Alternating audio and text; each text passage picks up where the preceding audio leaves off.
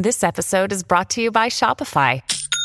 Forget the frustration of picking commerce platforms when you switch your business to Shopify, the global commerce platform that supercharges your selling wherever you sell. With Shopify, you'll harness the same intuitive features, trusted apps, and powerful analytics used by the world's leading brands. Sign up today for your $1 per month trial period at shopify.com slash tech, all lowercase. That's shopify.com slash tech.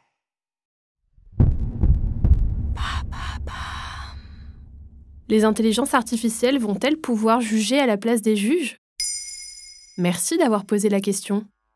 L'intelligence artificielle GPT-4 a été utilisée le 29 mars 2023 pour épauler un juge professionnel afin de rendre son verdict dans un tribunal pakistanais. Un enfant de 13 ans était suspecté d'avoir kidnappé un petit de 9 ans. En se fiant aux recommandations de GPT-4, le juge a condamné le jeune adolescent d'une caution de 550 euros. Malgré certaines erreurs juridiques détectées par la Cour, les juges professionnels ont réussi à corriger l'IA. L'utilisation de cette technologie dans le cadre judiciaire s'appelle la justice prédictive.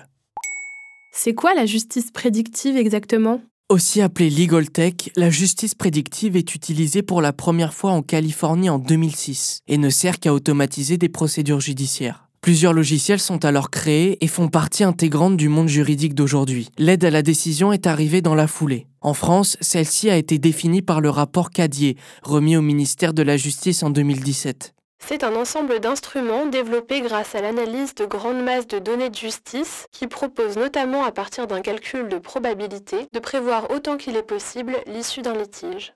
Deux cas de figure sont alors possibles. Soit l'IA accélère la recherche d'informations pour le juge, soit elle lui conseille une décision en prenant en compte tous les éléments du dossier, ainsi que toutes les décisions prises dans l'histoire pour des dossiers similaires. Et pourquoi cette nouvelle technologie fait-elle débat? Pour la quasi-intégralité des affaires d'ordre économique et contractuel en général, la Legal Tech permet des avancées considérables, notamment sur la rapidité de recherche d'informations et des prises de décision. Mais là où les critiques sont les plus vives, c'est en matière pénale. En effet, la justice prédictive dans le cadre d'affaires de vol, d'homicide ou encore de terrorisme pose bien plus de problèmes éthiques. Selon Jean-Marie Brigand, professeur de droit privé et de sciences criminelles dans un article publié dans la revue Archives de la philosophie du droit, les dangers sont bien réels.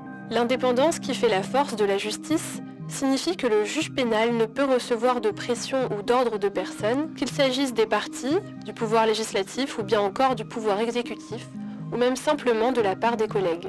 Il est donc possible de se demander si le juge pénal, qui a recours à un logiciel d'aide à la décision pour statuer, n'en vient pas à sacrifier les garanties d'indépendance et d'impartialité. Y a-t-il d'autres éléments qui posent problème?